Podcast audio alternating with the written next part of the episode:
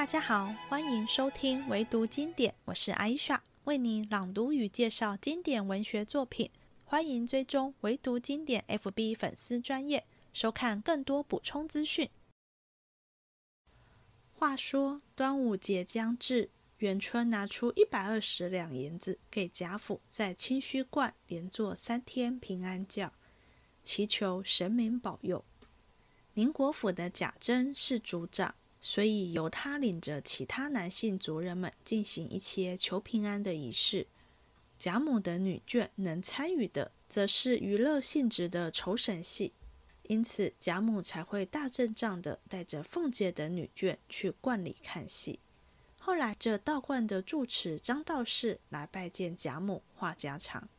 众道士见识了宝玉的通灵玉后，纷纷送了些金玉法器给宝玉。作为敬贺之礼，其中有一件金麒麟，宝玉听说史湘云也有一个，便特地留下，偏偏被黛玉看个正着。张道士还想替宝玉说情，虽然被贾母婉转的挡了下来，却惹得宝玉回家后大怒，说再也不想见张道士了。黛玉也奚落宝玉，要他隔天再去听戏。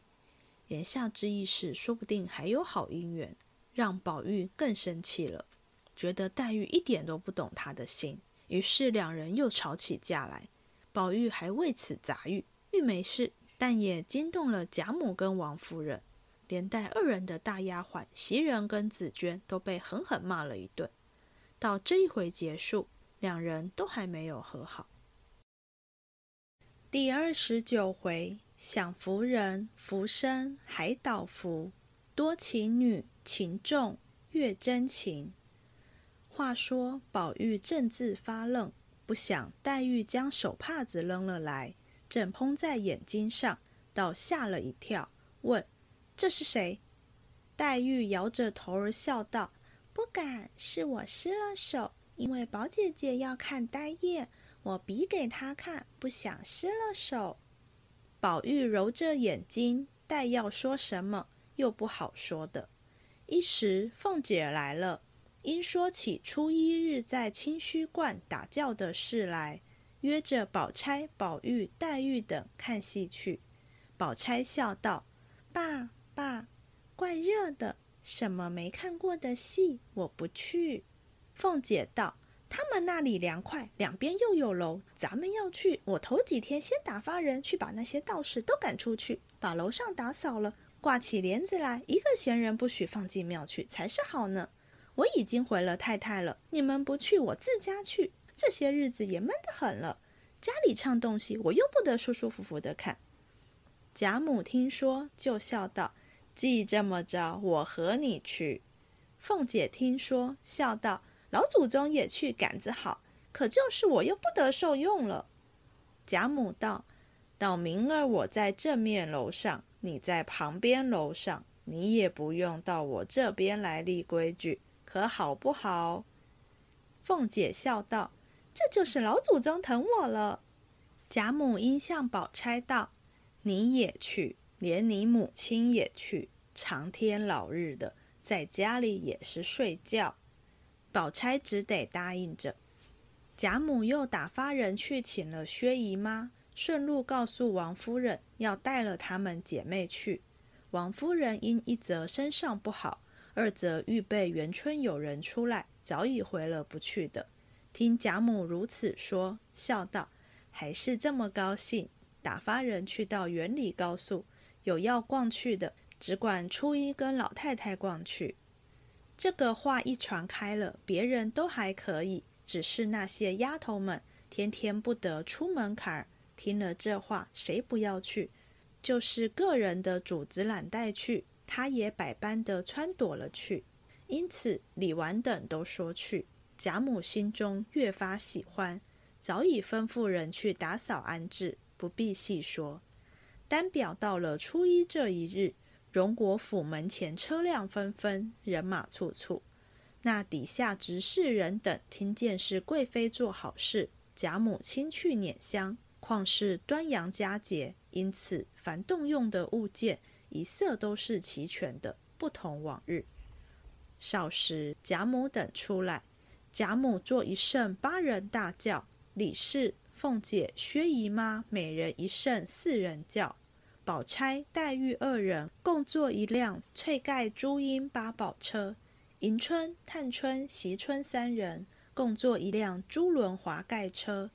然后贾母的丫头鸳鸯、鹦鹉、琥珀、珍珠；黛玉的丫头紫鹃、雪雁、莺歌；宝钗的丫头莺儿、文信；迎春的丫头思琪、秀菊；探春的丫头世书、翠墨；惜春的丫头入画、彩萍；薛姨妈的丫头同喜、同贵；外带香菱，香菱的丫头真儿；李氏的丫头素云、碧月。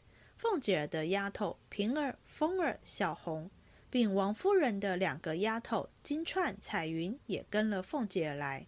乃至抱着大姐儿另在一辆车上，还有几个初始的丫头，连上各房的老嬷嬷、奶妈子，并跟着出门的媳妇子们，黑压压的站了一街的车。贾母等已经坐轿去了多远，这门前尚未坐完。这个说。我不同你在一处。那个说你压了我们奶奶的包袱，那边车上又说蹭了我的花儿，这边又说碰折了我的扇子，叽叽咕咕说笑不绝。周瑞家的走来过去的说道：“姑娘们，这是街上看人笑话。”说了两遍，方觉好了。那街上的人见是贾府去烧香，都站在两边观看。那些小门小户的妇女也都开了门，在门口站着，七言八语，指手画脚，就像看那过会的一般。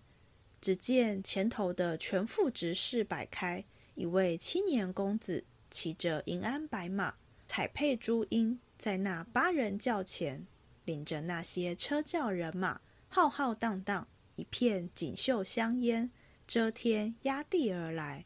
却是鸦雀无闻，只有车轮马蹄之声。不多时，已到了清虚观门口。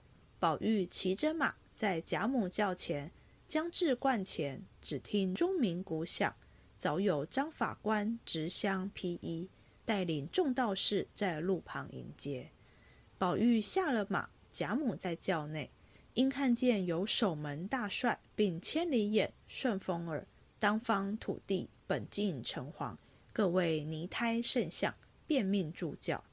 贾珍带领各子弟上来迎接。凤姐儿的轿子却赶在里头先到了，带着鸳鸯等迎接上来。见贾母下了轿，忙要搀扶。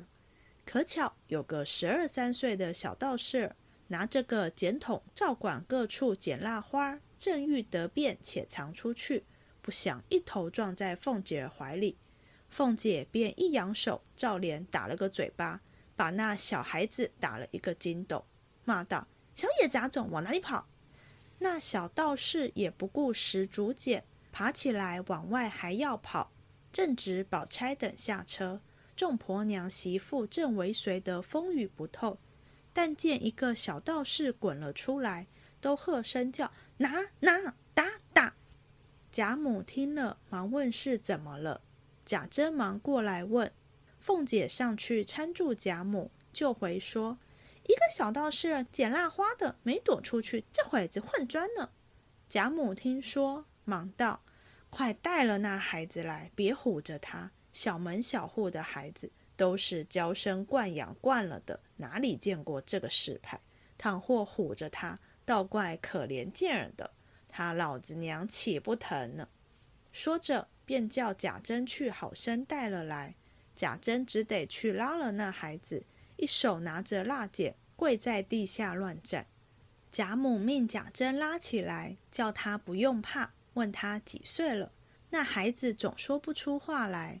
贾母还说可怜见儿的，又向贾珍道：“珍哥，带他去吧，给他几个钱买果子吃。”别叫人难为了他。贾珍答应，领出去了。这里贾母带着众人一层一层的瞻拜观完。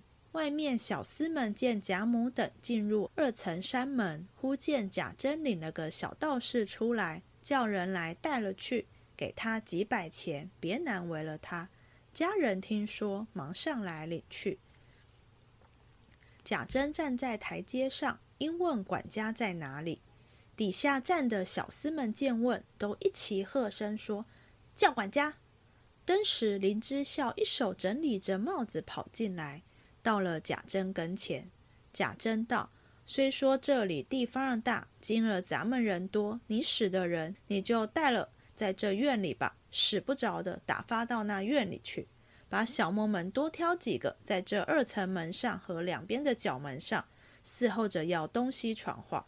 你可知道不知道？今儿姑娘奶奶们都出来，一个闲人也不许到这里来。”林之笑忙答应，知道。又说了几个是。贾珍道：“去吧。”又说：“怎么不见蓉儿？”一声未了，只见贾蓉从钟楼里跑出来了。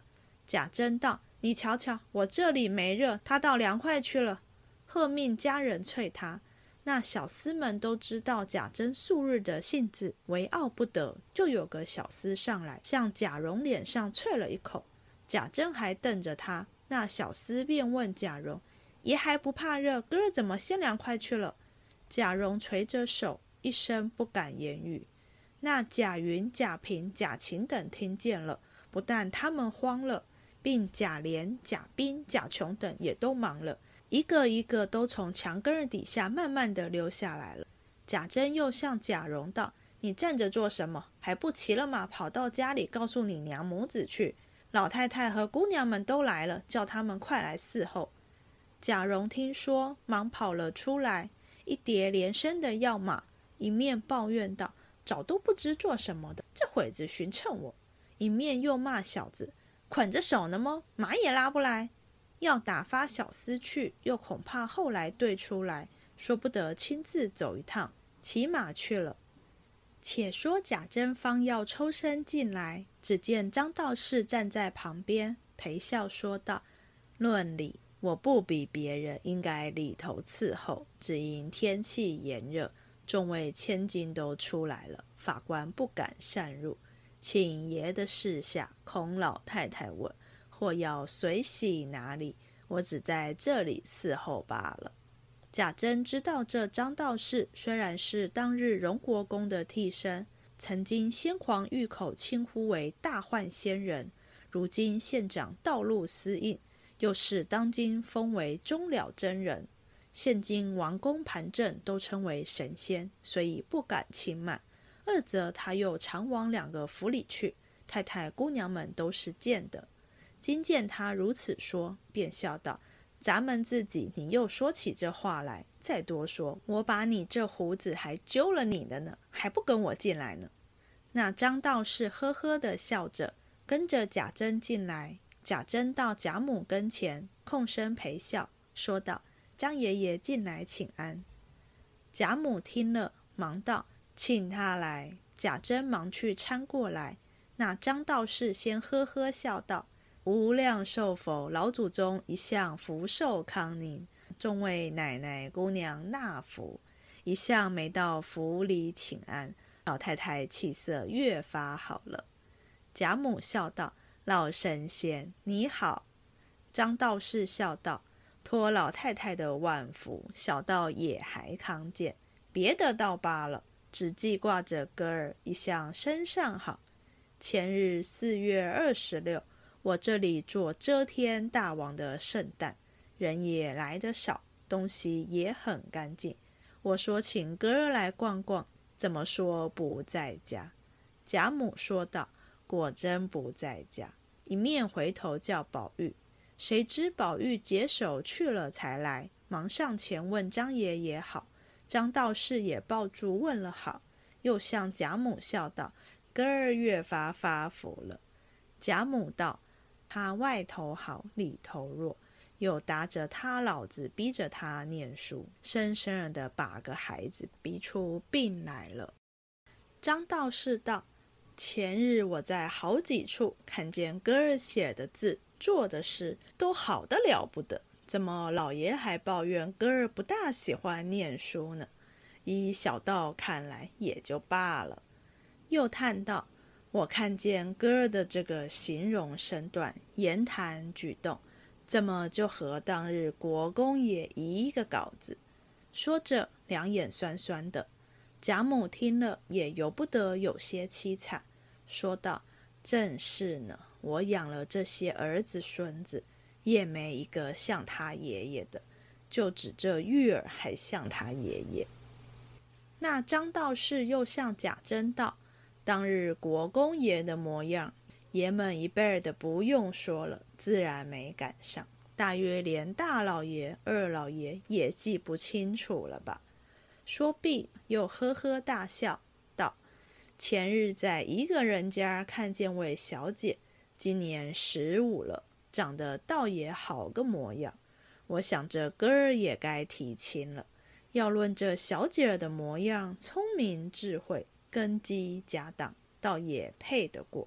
但不知老太太怎么样，小道也不敢造次，等请了示下，才敢提去呢。”贾母道：“上回有个和尚说了，这孩子命里不该早娶，等再大一大儿再定吧。你如今也训听着，不管他根基富贵，只要模样配得上，就来告诉我。就是那家子穷，也不过帮他几两银子就完了。只是模样性格难得好的。”说毕，只见凤姐儿笑道。张爷爷，我们家头的记名符你也不换去。前日亏你还有那么大脸，打发人和我要鹅黄缎子去，要不给你，又恐怕你那老脸上下不来。张道士哈哈大笑道：“你瞧，我眼花了，也没见奶奶在这里，也没道谢。记名符早已有了，前日原想送去，不成望奶奶来做好事，也就混忘了，还在佛前站着呢。”等着我取了来，说着跑到大殿上，一时拿了个茶盘，搭着大红蟒缎金福字，托出福来。大姐儿的奶子接了福，张道士才要抱过大姐来，只见凤姐笑道：“你就手里拿出来罢了，又拿个盘子托着。”张道士道：“手里不干不净的，怎么拿？用盘子洁净些。”凤姐笑道：“你只顾拿出盘子，倒唬了我一跳。我不说你是为送福，倒像和我们画布施来了。”众人听说，轰然一笑，连贾珍也掌不住笑了。贾母回头道：“猴儿，猴儿，你不怕下割舌地狱？”凤姐笑道：“我们爷儿们不相干，他怎么常常的说我该积阴质，迟了就短命呢？”张道士也笑道。我拿出盘子来，一举两用，倒不为画布施，倒要把哥儿的那块玉请下来，拖出去给那些远来的道友和徒子徒孙们见识见识。贾母道：“既这么着，你老人家老天拔地的跑什么呢？带着他去瞧了，叫他进来就是了。”张道士道：“老太太不知道，看着小道士八十岁的人。”托老太太的福，倒还硬朗；二则外头的人多，气味难闻。况且大暑热的天，哥儿受不惯。倘或哥儿中了肮脏的气味，倒值多了。贾母听说，便命宝玉摘下通灵玉来，放在盘内。那张道士兢兢业业的，用蟒符子垫着，捧出去了。这里，贾母带着众人各处游玩一回，方去上楼。只见贾珍回说：“张爷爷送了玉来。”刚说着，张道士捧着盘子走到跟前，笑道：“众人托小道的福，见了哥儿的玉，实在稀罕，都没什么敬贺的。这是他们个人传道的法器，都愿意为敬贺之礼，虽不稀罕。”哥儿只留着玩耍赏人吧。贾母听说，向盘内看时，只见也有金黄，也有玉珏，或有事事如意，或有岁岁平安，皆是珠穿宝签、玉镯金镂，共有三五十件。因说道：“你也胡闹！他们出家人是哪里来的？何必这样？这断不能收。张道士笑道：“这是他们一点敬意，小道也不能阻挡。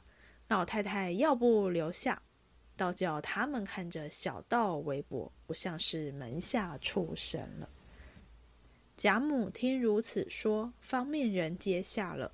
宝玉笑道：“老太太，张爷爷既这么说，又推辞不得。我要这个也无用，不如叫小子捧了这个，跟着我出去，散给穷人吧。”贾母笑道：“这话说的也是。”张道士忙拦道：“哥儿虽要行好，但这些东西虽说不甚稀罕，也到底是几件器皿。若给了穷人，一则与他们也无益，二则反倒糟蹋了这些东西。要舍给穷人，何不就散钱给他们呢？”宝玉听说，便命收下。等晚上拿钱施舍吧。说毕，张道士方才退出。这里贾母和众人上了楼，在正面楼上归坐。凤姐等上了东楼，众丫头等在西楼轮流伺候。一时贾珍上来回道：“神前演了戏，头一本是《白蛇记》。”贾母便问：“是什么故事？”贾珍道。汉高祖斩蛇起手的故事，第二本是《满床户》。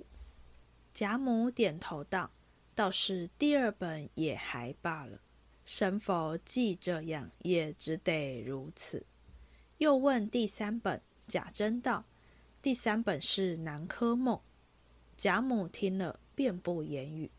贾珍退下来，走至外边，预备着升表、焚钱粮、开戏，不在话下。且说宝玉在楼上，坐在贾母旁边，因叫个小丫头子捧着方才那一盘子东西，将自己的玉带上，用手翻弄寻拨，一件一件的挑与贾母看。贾母因看见有个赤金点翠的麒麟，便伸手拿起来，笑道：“这件东西好像是我看见谁家的孩子也带着一个的。”宝钗笑道。史大妹妹有一个比这个小些。贾母道：“原来是云儿有这个。”宝玉道：“她这么往我们家去住着，我也没看见。”探春笑道：“宝姐姐有心，不管什么她都记得。”黛玉冷笑道：“她在别的上头心还有限，唯有这些人带的东西，她才是留心呢。”宝钗听说，回头装没听见。宝玉听见史湘云有这件东西，自己便将那麒麟忙拿起来揣在怀里。忽又想到，怕人看见他听是史湘云有了，他就留着这件，因此手里揣着，却拿眼睛瞟人。只见众人倒都不理论，唯有黛玉瞅着他点头，似有赞叹之意。宝玉心里不觉没意思起来。又掏出来，瞅着黛玉讪笑道：“这个东西有趣，我替你拿着，到家里穿上个穗子，你戴好不好？”黛玉将头一扭道：“我不稀罕。”宝玉笑道：“你既不稀罕，我可就拿着了。”说着又揣起来，刚要说话，只见贾珍之妻尤氏和贾蓉续娶的媳妇胡氏婆媳两个来了，见过贾母。贾母道。你们又来做什么？我不过没事来逛逛。一句话说了，只见人报冯将军家有人来了。原来冯子英家听见贾府在庙里打轿，连忙预备猪羊香烛茶食之类，赶来送礼。凤姐听了，赶忙过正楼来，拍手笑道：“哎呀，我却没防着这个，只说咱们娘儿们来闲逛逛。”人家只当咱们大摆斋坛的来送礼，都是老太太闹的，这又不得预备赏风。刚说了，只见冯家的两个管家女人上楼来了，冯家两个未去，接着赵四郎家也有礼来了，于是接二连三都听见贾府打叫，女眷都在庙里，凡一应远亲近友、世家相与，都来送礼。贾母才后悔起来，说。又不是什么正经灾事，我们不过闲逛逛，没得惊动人。因此，虽看了一天戏，至下午便回来了。次日便来带去。凤姐又说：“打墙也是动土，已经惊动了人，今儿乐的还去逛逛。”贾母因昨日见张道士提起宝玉说亲的事来，谁知宝玉一日心中不自在，回家来生气，趁着张道士与他说了亲，口口声声说从今以后再不见张道士了。别人也并不知为什么缘故。二则黛玉昨日回家又中了暑，因此二事贾母便执意不去了。凤姐见不去，自己带了人去，也不在话下。且说宝玉因见黛玉病了，心里放不下，饭也懒带吃，不时来问，只怕他有个好歹。黛玉因说道：“你只管听你的戏去吧，在家里做什么？”宝玉因昨日张道士提亲之事，心中不大受用，今听见黛玉如此说，心里因想到：别人不知道我的心还可恕，连他也奚落起我来。因此，心中更比往日的烦恼加了百倍。要是别人跟前，断不能动这肝火；只是黛玉说了这话，倒又比往日别人说这话不同，由不得立刻沉下脸来说道：“我白认得你了，罢了罢了。”黛玉听说，冷笑了两声，道：“你白认得了我吗？我哪里能够像人家有什么配得上你的呢？”宝玉听了。便走来，直问到脸上，道：“你这么说，是安心咒我天诛地灭？”黛玉一时解不过这话来。宝玉又道：“昨儿还为这个起了事呢，今儿你到底儿又中我一句，我就天诛地灭，你又有什么益处呢？”黛玉一闻此言，方想起昨日的话来，今日原自己说错了，又是急又是愧，便抽抽搭搭的哭起来，说道。我要安心咒你，我也天诛地灭，何苦来呢？我知道昨日张道士说亲，你怕拦了你的姻缘，你心里生气，来拿我下性子。原来宝玉自幼生成来的有一种下流痴病，况从幼时和黛玉耳鬓厮磨，心情相对，如今稍知些事，又看了些邪书僻传。凡远亲近友之家所见的那些归因为秀，皆未有稍及黛玉者，所以早存一段心事，只不好说出来，故每每或喜或怒，便尽法子暗中试探。那黛玉偏生也是个有些痴病的，也每用假情试探。因你也将真心真意瞒起来，我也将真心真意瞒起来，都只用假意试探。如此两假相逢，终有一真。其间琐琐碎碎，难保不有口角之事。即如此刻，宝玉的心内想的是：别人不知我的心还可恕，难道你就不想我的心里眼里只有你？你不能为我解烦恼，反来拿这个话堵噎我，可见我心里时时刻刻白有你，你心里竟没我了。宝玉是这个意思。只口里说不出来，那黛玉心里想着：“你心里自然有我。虽然金玉相对之说，你岂是中这邪说不中人的呢？我就时常提这金玉，你只管了然无闻的，方见的是待我重，无毫发私心了。怎么我只一提金玉的事，你就着急呢？可知你心里时时有这个金玉的念头？”我一提，你怕我多心，故意儿着急，安心哄我。那宝玉心中又想着，我不管怎么样都好，只要你随意，我就立刻因你死了也是情愿的。你知也罢，不知也罢，只有我的心，那才是你和我近，不和我远。黛玉心里又想着，你只管你就是了，你好我自然好，你要把自己丢开，只管周旋我。是你不叫我敬你，竟叫我远你了。看官，你道两个人原是一个心，如此看来，却都是多生了枝叶，将那求近之心反弄成疏远之意了。此皆他二人素习所存私心，难以背述。如今只说他们外面的形容。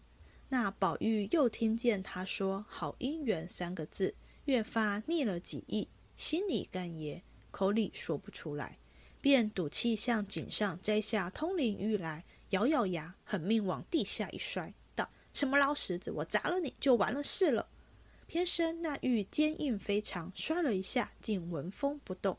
宝玉见不破，便回身找东西来砸。黛玉见他如此，早已哭起来，说道。何苦来？你砸那哑巴东西，又砸他的，不如来砸我。二人闹着，紫娟、雪雁等忙来解劝。后来见宝玉下死劲的砸那玉，忙上来夺，又夺不下来。见比往日闹得大了，少不得去叫袭人。袭人忙赶了来，才夺下来。宝玉冷笑道：“我是砸我的东西，与你们什么相干？”袭人见他脸都气黄了，眉眼都变了，从来没气得这么样，便拉着他的手，笑道：“你和妹妹拌嘴，不犯着砸她，倘或砸坏了，叫她心里脸上怎么过得去呢？”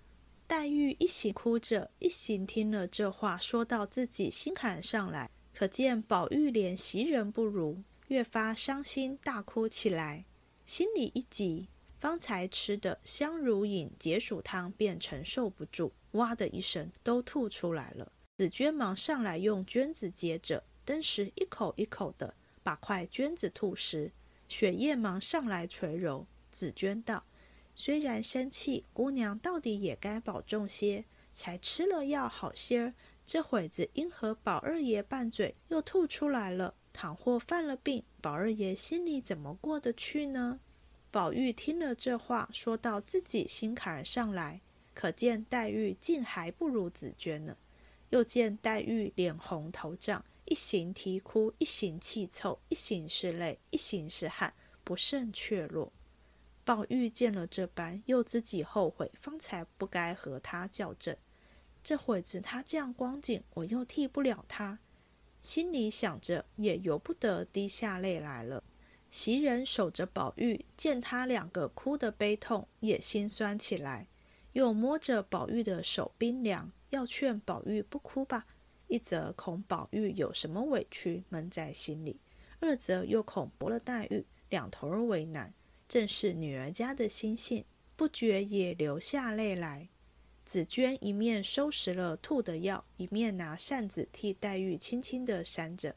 见三个人都鸦雀无声。各自哭各自的，索性也伤起心来，也拿着绢子拭泪。四个人都无言对泣，还是袭人勉强笑向宝玉道：“你不看别的，你看看这玉上穿了的穗子，也不该和林姑娘拌嘴呀。”黛玉听了也不顾病，赶过来夺过去，顺手抓起一把剪子来就绞。袭人、紫娟刚要夺，已经剪了几段。黛玉哭道：“我也是摆孝力，他也不稀罕，自有别人替他再穿好的去呢。”袭人忙接了玉，道：“何苦来？这是我才多嘴的不是了。”宝玉向黛玉道：“你只管讲，我横竖不带他也没什么，只顾里头闹。谁知那些老婆子们见黛玉大哭大吐，宝玉又砸玉，不知道要闹到什么田地儿。”便连忙的一起往前头去回了贾母、王夫人知道，好不至于连累了他们。那贾母、王夫人见他们忙忙的做一件正经事来告诉，也都不知有了什么缘故，便一起进园来瞧。急得袭人抱怨紫娟为什么惊动了老太太、太太。紫娟又只当是袭人着人去告诉的，也抱怨袭人。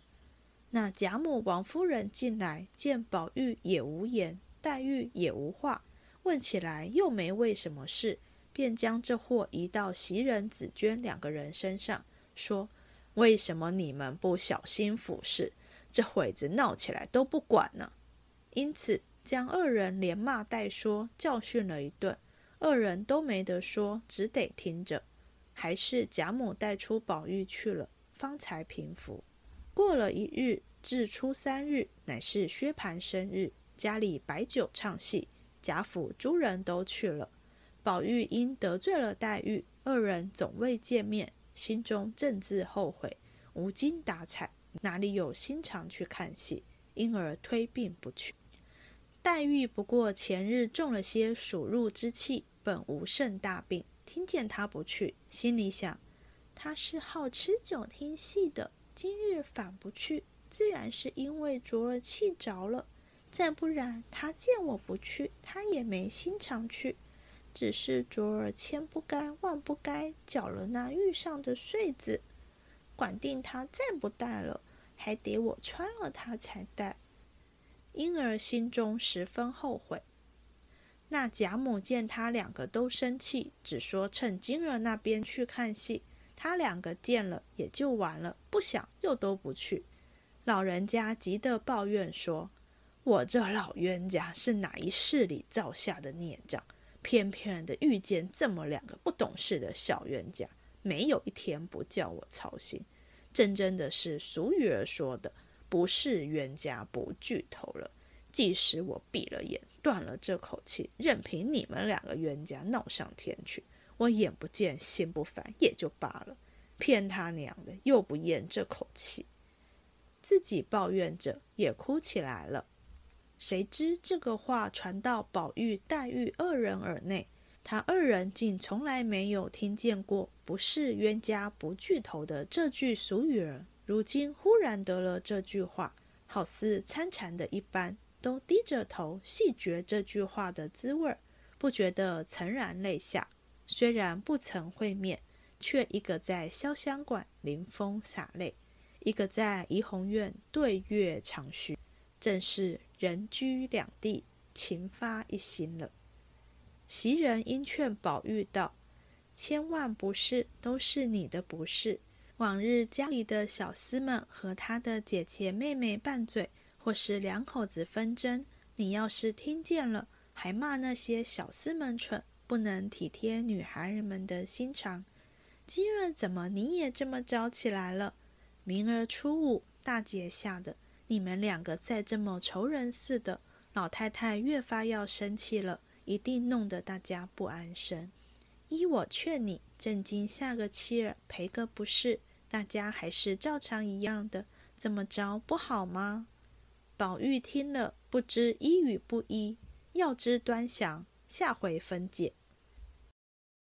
又到了最后闲聊的时候了，蚊虫变多，瘟疫也开始流行，因此要打平安教，祈求神明保佑平安健康。唱戏既然是为了给神明看，戏自然要请神明点。同时，也有为家族运势讨个好彩头的寓意。那神明为贾家点的三出戏有好彩头吗？第一出是《白蛇记》，我们现在无从得知这出戏的内容，但汉高祖刘邦斩白蛇的故事有记录在《史记》流传下来。故事是说，刘邦偶然在路上杀了一条挡路的大白蛇，后来听说那蛇是白帝之子所化。而自己是赤帝之子的化身，所以有能力斩杀白蛇。刘邦得知后，当然很高兴，相信自己是天命之所归。讲的是刘邦起家的故事，也暗指贾家宁国公与荣国公发迹之事，都有很好的开始。第二出是满床户，为什么贾母听了第二出是这个后，会有些惊讶？还说神佛要这样，也只好如此了呢。这出戏讲的是唐代名将郭子仪平定安史之乱后，受封汾阳王，风光不已。至六十大寿时，文武百官齐来祝贺，儿子与女婿个个富贵显达，郭家荣耀达到巅峰。因此，这出戏被认为是家门兴盛之兆。通常会希望这是最后一出。表示家族运势正旺，还能继续繁盛下去。但是神明把它安排在第二出，而不是第三出的结局。如果这么好的彩头不是结局，那结局会是什么？即使不确切知道第三出南柯梦的故事，但南柯一梦的典故大家都耳熟能详，就是梦里无限好，梦醒一场空。南柯梦接在满床户之后。表明了贾府现在看似荣宠之极的运势，不过是如美梦般虚幻，之后必然会跌重衰败，才会有回首一场空的感叹。这就是为何贾母听了第三出既然是南柯梦后就不说话了，因为实在很不吉利。这个结局正是作者曹雪芹反复提醒读者的。我们在之前的特别篇听戏《红楼梦》中的那些戏中也有讲到。第十一回与第十八回点的戏都有同样的寓意。清虚观除了上演这三出戏之外，还发生了金麒麟的插曲。宝玉看到众道士送的礼物中有个金麒麟，得知湘云也有一个，就珍重的把麒麟收起来，偏偏被黛玉看个正着，满心不是滋味。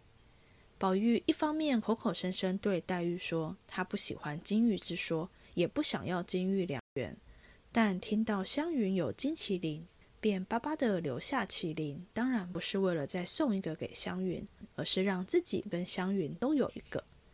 这看在黛玉眼中，等于是第二组金玉良缘。金玉之说是被动发生，但这一次是宝玉主动让配饰成为一对，主动想成为持有人。黛玉能不生气吗？而且黛玉说不要麒麟时，宝玉还很高兴地说：“那我留下了。”读到这段，真的很想大骂宝玉白痴。名不正则言不顺，正是因为宝玉与黛玉无法正大光明地认证彼此心意，成为恋人，所以很多话不能说、不敢说，以致很难试探出彼此的真心。对彼此猜疑时，两人也无法直接质问对方或解释自己真实的想法，因此黛玉也只能自己生气，拿话刺宝玉。一而再、再而三的结果，就是这一回看到的宝玉用最激烈的行为砸玉来回应黛玉。但不止宝玉是贾母以至阖家上下最宝贝的人，连同他的这块通灵玉也被全家视若珍宝。因此，即便黛玉有多厌恶金玉之说，也不曾有过想要毁掉玉，觉得玉没了，金玉之说也就不存在了的念头。所以，看到宝玉砸玉，他的反应不是高兴，而是更急、更难过了。黛玉真正在意的，还不是这些成对的配饰，而是宝玉表现出来的言行。宝玉口里说不在意金玉良缘，却又制造麒麟双缘，可见他心中对其他女性还存有一些想头。配饰不过是这些念头的展现，表示自己并不是他心中的唯一。金麒麟在第三十一回还会出现，我们那时还会说到。宝玉跟黛玉吵架过程中有个小小的插曲，袭人原本好意劝宝玉。看在通灵玉的穗子是黛玉做的份上，也不该砸玉，砸了玉就连带砸了穗子。谁知黛玉一听，就用剪刀把穗子剪成好几段。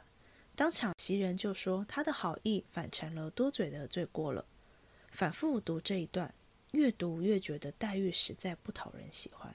原本只是他跟宝玉在吵架，是他们两人之间的事，其他人都是旁观者。即使情绪受他们影响，实际上与他们二人的争执无关。但黛玉听到袭人的话就剪穗子，等于是把袭人也卷进他跟宝玉的战争。虽然黛玉不是针对他，却也颇及无辜。尤其在这个杂玉的浪尖上，袭人心里会怎么评判黛玉？宝玉是王夫人的心头宝。看在当妈的眼中，自己的宝贝儿子整天要伏低做小，跟黛玉赔不是，偏偏很多时候还是黛玉大小姐脾气的问题，不是宝玉真的做错什么了。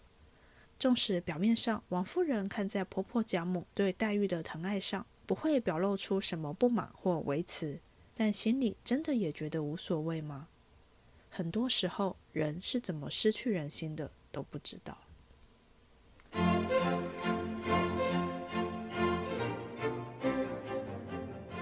这一集结束了，希望你喜欢，我们下次见。